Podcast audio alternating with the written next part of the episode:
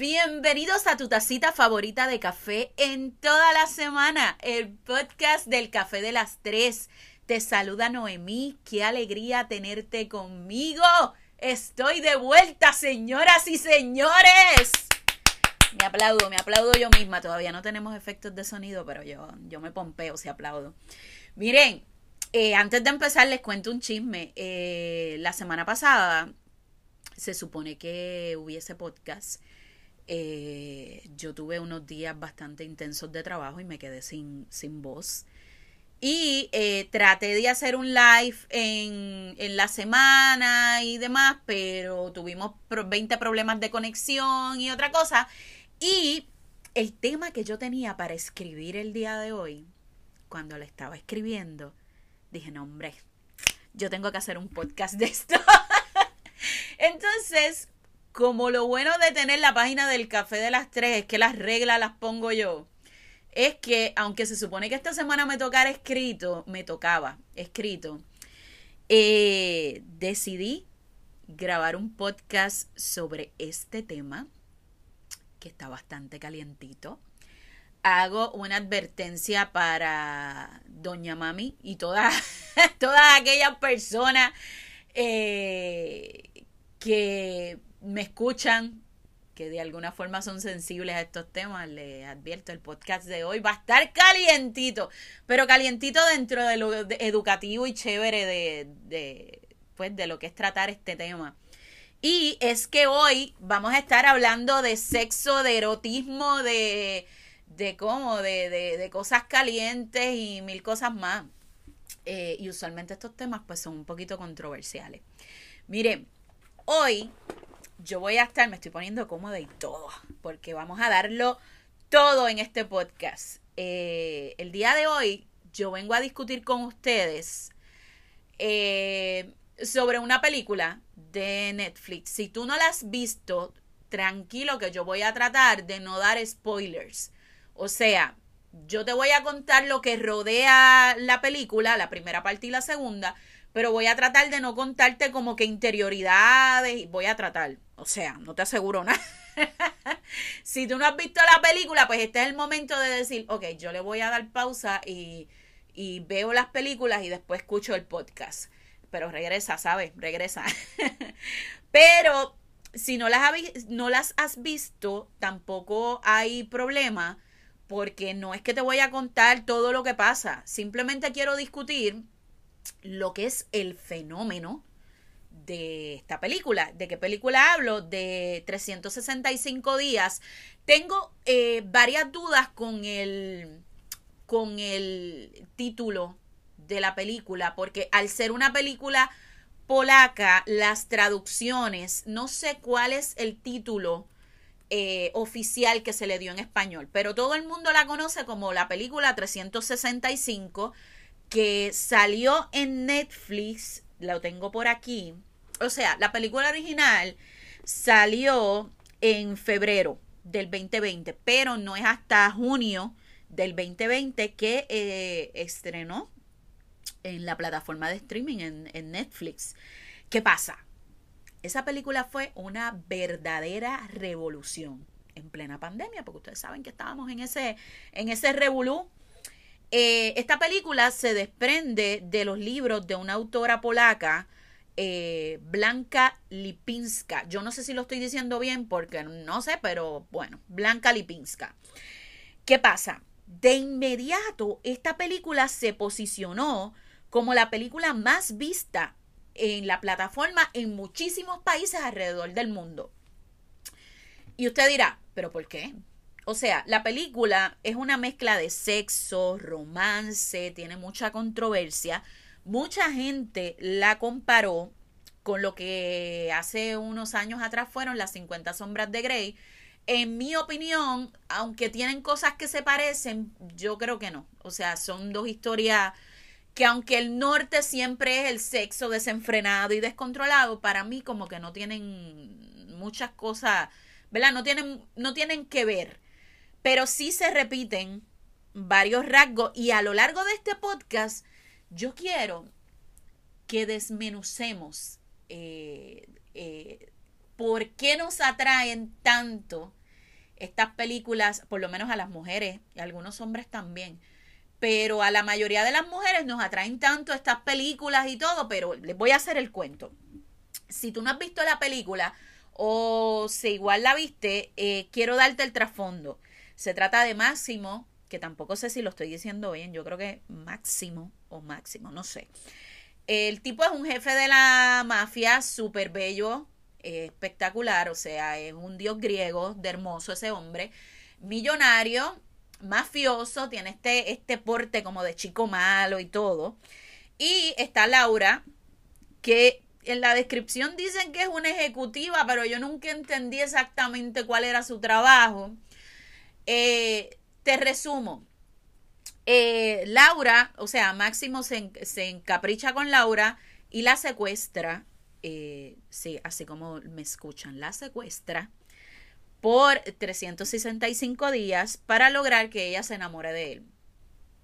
Y ustedes dirán, ay, pero qué absurda se escucha esa historia. Pues sí, la verdad es que es bastante absurda, pero esta historia se desarrolla entre erotismo, lujo, el síndrome de Estocolmo. Saben que el, síndrome de Estocolmo es eh, cuando eh, la persona se enamora de su secuestrador. Eh, en otro podcast vamos a discutir acerca de eso, pero, porque no me quiero enfocar tanto. Yo no les voy a negar que la película atrapa. O sea, aquí yo no vengo a, a, decirles, no, porque no me gustó. Al contrario, o sea, yo vi la película y yo dije, wow, o sea, en el momento en que sale la película, fue como una revolución. Todas las mujeres, si usted tenía un chat de amigas, eh, yo me imagino que en ese chat de amigas se enviaron fotos de Máximo, se enviaron escenas de la película, o sea, todo el mundo andaba loco con, lo que era la película. Eh, de hecho, ¿cuántas mujeres desearían tener un Máximo en su vida? Y eso era, incluso hubo hasta meme como eh, memes y, videos donde decían, presentaban imágenes de, de, Máximo con Laura y después se presentaban las mujeres con los maridos en la casa como que diciendo lo que quise y lo que tengo. Eh, fue toda una revolución bastante cómica en ese entonces, la verdad. Y digo la verdad, todas soñamos con un macho castigador que nos muerda, que nos escupa, que nos haga mil cosas. Y entonces, probablemente usted me está escuchando en este momento y está diciendo, ay, pero que ella dice, o sea, vamos a dejar nuestra, eh, qué sé yo, nuestros sentimientos puritanos a un lado y vamos a aceptar que este tipo de películas son exitosas porque realmente a nosotros nos encanta, nos encanta ese, iba a decir una palabra fuerte, pero no la puedo usar. A nosotros nos encanta la, este calentón que producen estas películas, pero vamos a hablar claro. Si Máximo hubiese sido un viejito de sesenta y pico de años, un viejo verde panzón, eh, la misma escena, jefe de la mafia, multimillonario, secuestra a esta muchacha, la historia no hubiese sido tan atractiva. O sea, él es la misma cosa. La secuestró en contra de su voluntad, 365 días para que ella se enamore. Pero no suena igual cuando es un viejito panzón y tofeo, ¿ves? Entonces, ¿cuál hubiese sido nuestra reacción al ver esa película si Máximo no hubiese sido un jebote? Yo creo que nosotros vivimos pregonando sobre el amor libre, sobre que yo no necesito que nadie me controle y todas esas cosas, pero nos encantan estas historias donde los hombres posesivos le prohíben cosas a las mujeres y tú dices, pero es que, que espérate, no, no sé, no me cuadra. Otra cosa, hablamos mucho de libertad financiera, de boss lady, de que yo me pago mis propias cosas y qué sé yo, pero amamos que un mafioso siciliano le provea cuanto capricho a su víctima secuestrada. Entonces, tú vas a decir, tú vas a decir, negra, pero es que eso es fantasía, déjanos soñar. Mano, sí, es verdad, es fantasía, pero la fantasía está construida en el machismo, el machismo de, de Máximo que quiere algo para él y trata a la mujer como un objeto y como él tiene montón, un montón de dinero, pues él puede eh, de alguna manera adquirir a esta mujer y tenerla un año y obligarla a que se enamore de ella.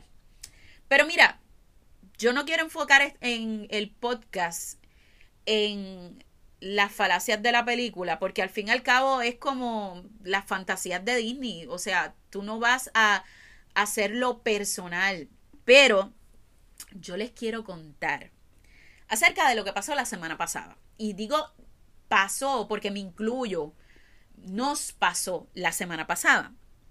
El caso es que la semana pasada, yo no estoy segura si fue el martes o miércoles, uno de esos días, estrenó la segunda parte de la película. Y aparte de todas las cosas que yo le he querido, ¿verdad? Mencionar, yo no les voy a negar que todas estábamos locas por ver la segunda parte, ver qué iba a pasar, porque eh, la trama presentaba este romance así como que bien, eh, ¿qué les digo? Como que, como que apasionado y todas esas cosas. Y todas pensábamos que en la segunda película lo íbamos a ver. Pero ¿qué sucedió? De pronto la historia dejó de ser tan fabulosa. O sea, era Máximo, era Laura, eh, estaban forrados de dinero, eh, pero no sé, como que no se sentía lo mismo. Los encuentros sexuales de Máximo y Laura, aunque muy fogosos y toda la cosa, pero de alguna forma se sentían como repetitivos. O sea, ya no era lo mismo. ¿Y saben por qué? ya estaban casados. Y entonces ustedes dirán, ah, no, ella está en contra del matrimonio. No, no, no, no, no, no, no, no. En la primera película existía como que esta, esta adrenalina de lo prohibido, de esto, de lo otro. De pronto ellos se casan y aunque ellos intentaron, y a lo que me refiero de ellos es, qué sé yo, la producción de la película, se esforzaron por mantener eh, quizás la atención, complicaron la trama, le añadieron otras cosas que no voy a discutir porque pues la, la tienen que ver, ¿verdad? Eh, pero muchas mujeres, y cuando digo muchas mujeres, es que he hablado con amigas y eso, me dijeron, la película está brutal, pero como que no es lo mismo no es lo mismo del principio. Es, no sentí lo mismo que en la primera película. Chula, bella. Bienvenido al mundo real.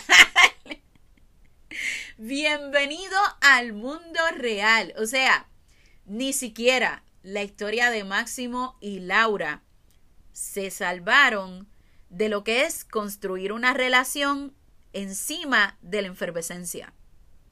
O sea, tú no puedes construir una relación encima de la enfervescencia. A todos nos gusta la, la enfervescencia. O sea, yo soy, ustedes saben que a mí me encanta el vino. Además del café, yo, o sea, amo el vino. Y entre ellos, eh, eh, mi favorito siempre será el albariño, pero también disfruto mucho de los espumosos. Y eh, me encanta esas burbujas del, del prosecco, del champán y de toda la cosa. Pero eso no es algo eterno. Eso es algo que se acaba, como todas las cosas en la vida, ¿verdad? Entonces, eh, muchas veces cuando nosotros recordamos esos años de, adolescencia tal vez, lo que recordamos es esa enfervescencia, esa, esas ganas de comernos, de amarnos con el otro, de, de, de no importar en dónde estuviésemos, echábamos el panty para el lado y dale, dale, y dale, y olvídate de quién nos vea y qué. Pero el mundo real, las relaciones reales, no pueden ser construidas a base de la enfervescencia. Entonces, a mí me resultó bastante curioso ver cómo la gente se había quedado en la efervescencia de la primera película y ya cuando eh, pasó la segunda, de pronto se sintieron como que, como que faltaba algo. A veces nosotros pensamos que el amor apasionado, alocado, lo es todo en una relación. Pero vamos a hablar claro. Cuando tú estás a las 3 de la mañana vomitando en el baño, enferma, realmente esa, ese, ese amante alocado, apasionado, te va a sostener la cabeza cuando tú estás vomitando. Va a limpiar tu desastre si tú no lo puedes hacer. Entonces, eh, a mí me resulta curioso, mucha gente dicen el amor se acabó, ya no siento lo mismo, porque la gente se cree que cuando tú estás en un matrimonio, yo no, yo no quisiera decir matrimonio, cualquier relación larga, ese reguero de maripositas y cosas y, y, y, la calentura de esos primeros meses van a ser eternos. Y la realidad es que no, así no funciona la, la cosa. Nosotros soñamos con vivir historias como esa, como la, como la de 365. Y de alguna forma comparamos nuestra vida con lo que vemos en las películas y decimos, ay, ¿por qué yo no tengo esas experiencias? ¿Por qué mi vida no es así? ¿Por qué yo no encuentro un hombre que me coma completa y, y me vire como media y todas esas cosas? Mira, lo primero que te quiero decir es que hay que aprender a separar la fantasía de la realidad. Suena tonto, pero el verdadero problema de nosotros estar comparándonos todo el tiempo, pasa con las redes sociales, pasa con Facebook, de ese chorro de gente que quieren pretender que tenemos vidas perfectas. Mira, tienes que aprender a separar lo que es la fantasía de la realidad. Te pongo un ejemplo simple. A los hombres le pasa con el porno. Los hombres ven porno y piensan que eh, las mujeres en la vida real, ellos van a ser así. Y ya nosotros estamos ready, puestas, para que ellos hagan lo que quieran hacer. Porque recuerden que el, el, mundo del porno está prácticamente enfocado al placer del hombre.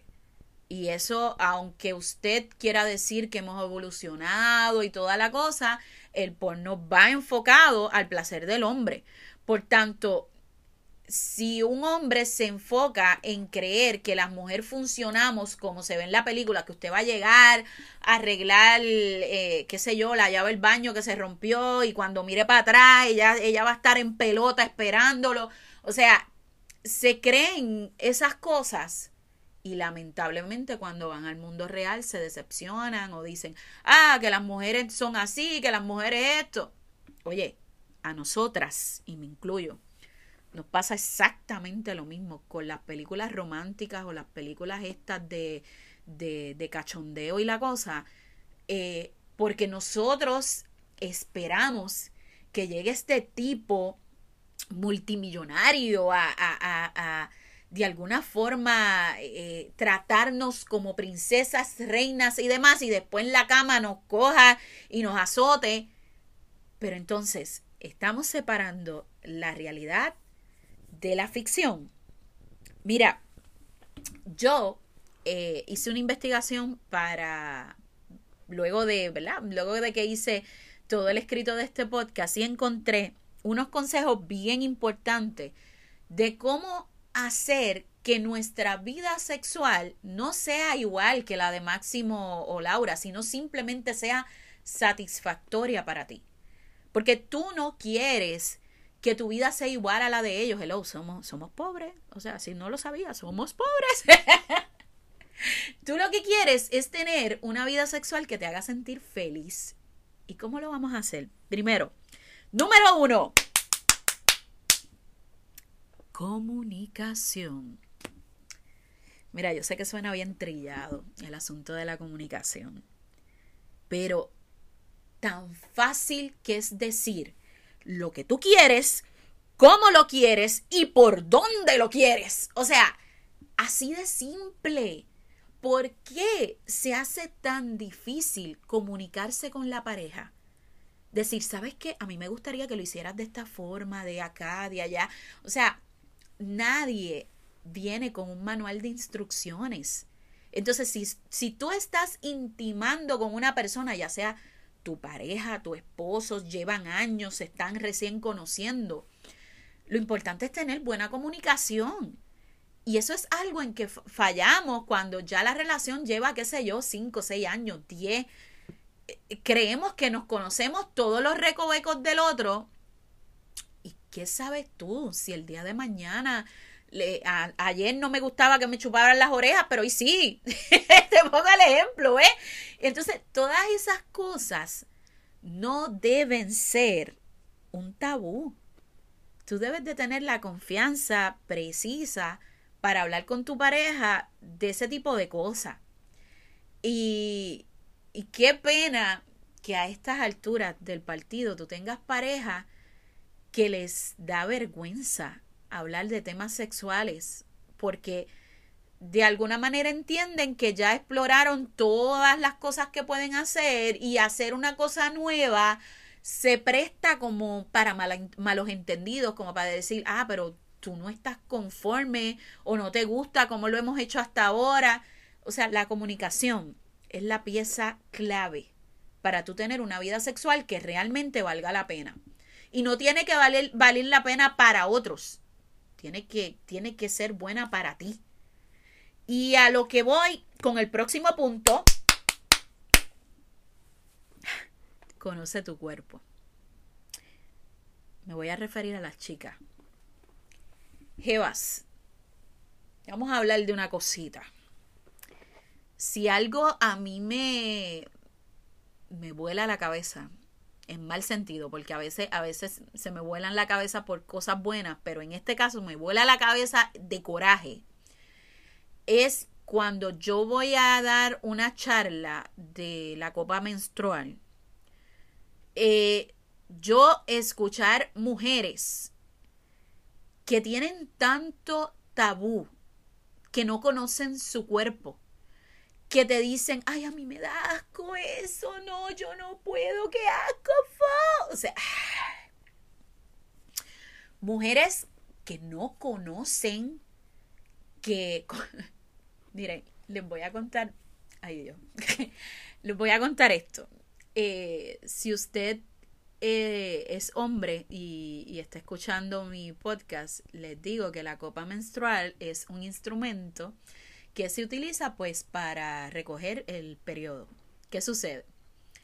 En una de las, en una de las charlas, una mujer me dijo, es que si yo me meto eso por ahí, ¿cómo yo voy a orinar? Y estoy hablando de una mujer que tenía dos hijos. ¿Cómo tú, con dos hijos, no sabes que tienes, ¿cómo lo digo que suene bonito? Que tienes diferentes orificios, que, que no, que no va por ahí, que la orina sale por otro lado, que entonces a eso es que me quiero referir cuando tú tienes mujeres que ni siquiera saben que el clítoris existe, que su única función es darte placer,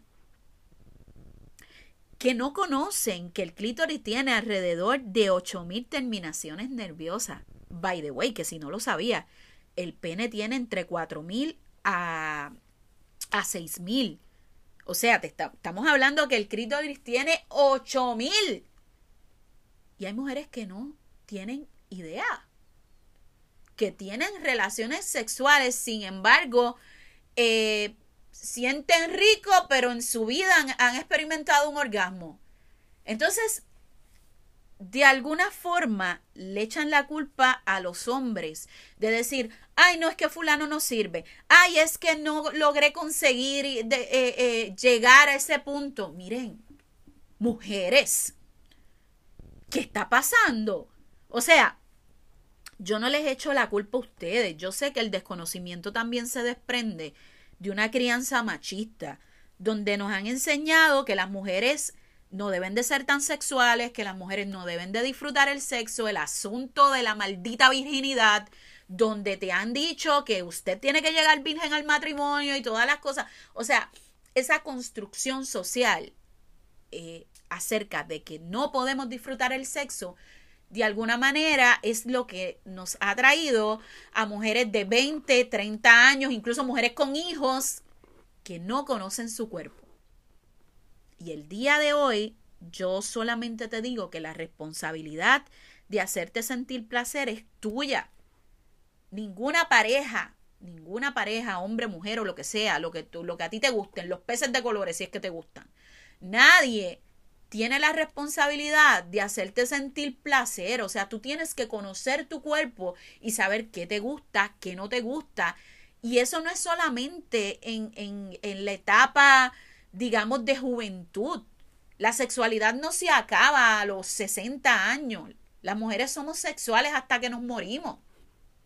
Entonces, estos temas eh, es preciso que, lo, que los, los hablemos, incluso con nuestras amigas, que hablemos de, de, de, con toda la naturalidad del mundo, de lubricantes, de todo este tipo de cosas, sin bochorno, sin, sin ese estrés de que, de que todo lo que estamos hablando, ay, no, no se puede hablar de esas cosas. Miren, lo que me lleva al próximo punto, espontaneidad.